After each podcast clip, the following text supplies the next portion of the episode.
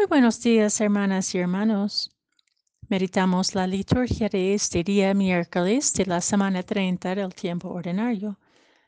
La primera lectura es de la carta a los romanos, capítulo 8, versículos 26 a 30. El Evangelio de hoy es según San Lucas, capítulo 13, versículos 22 a 30.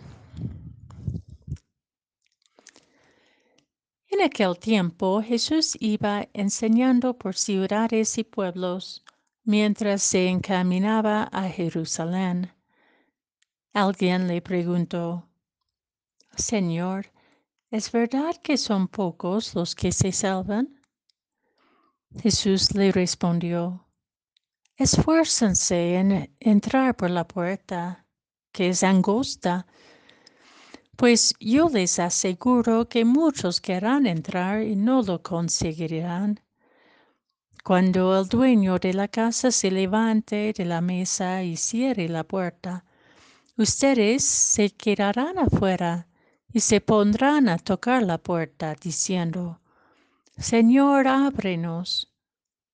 Pero él les responderá, No sé quiénes son ustedes. Entonces le dirán con insistencia, hemos comido y bebido contigo, y tú has enseñado en nuestras plazas. Pero él replicará, yo les aseguro que no sé quiénes son ustedes.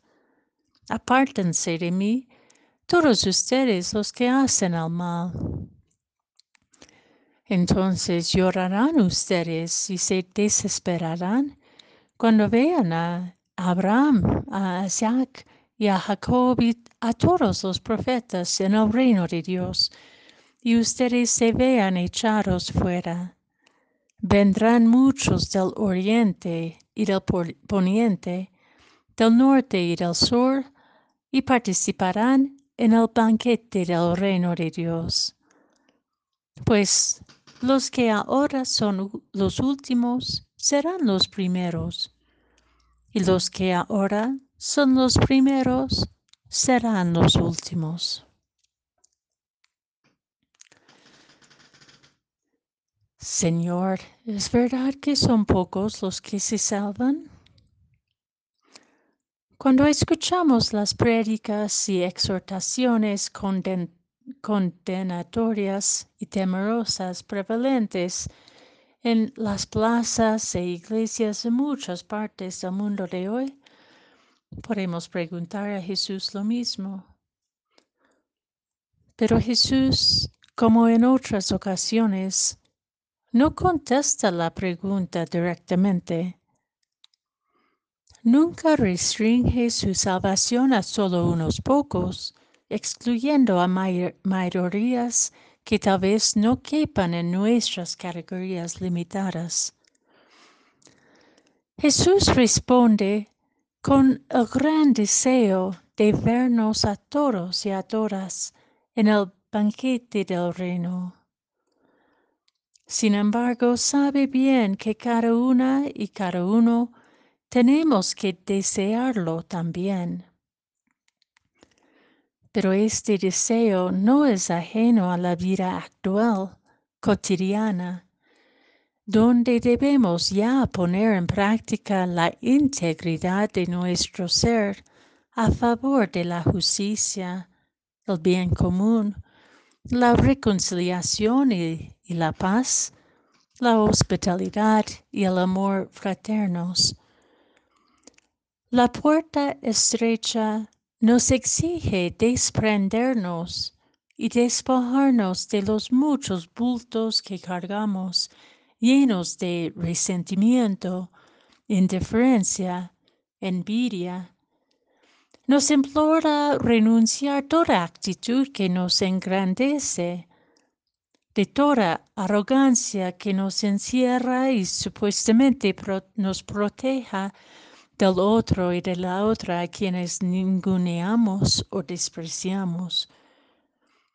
De toda tendencia violenta que surge en, el corazón y nos provoca a hacer el mal hacia el prójimo sea en palabra, hechos, pensamientos o sentimientos.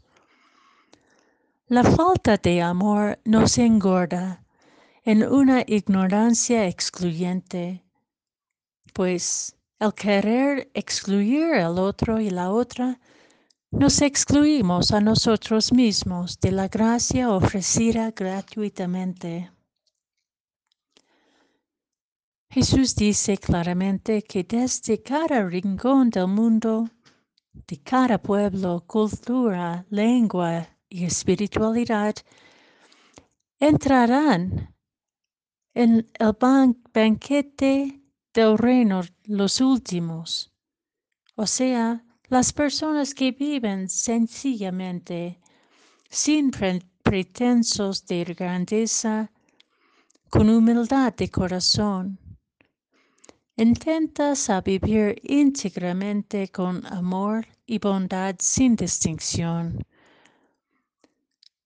Sabemos que frente a estas exigencias somos muy débiles y contradictorias.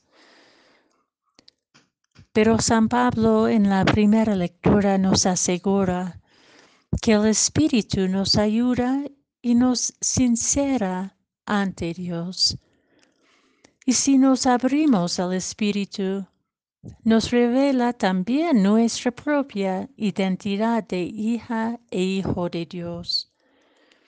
Desearos desde el principio a compartir el reino del, del amor.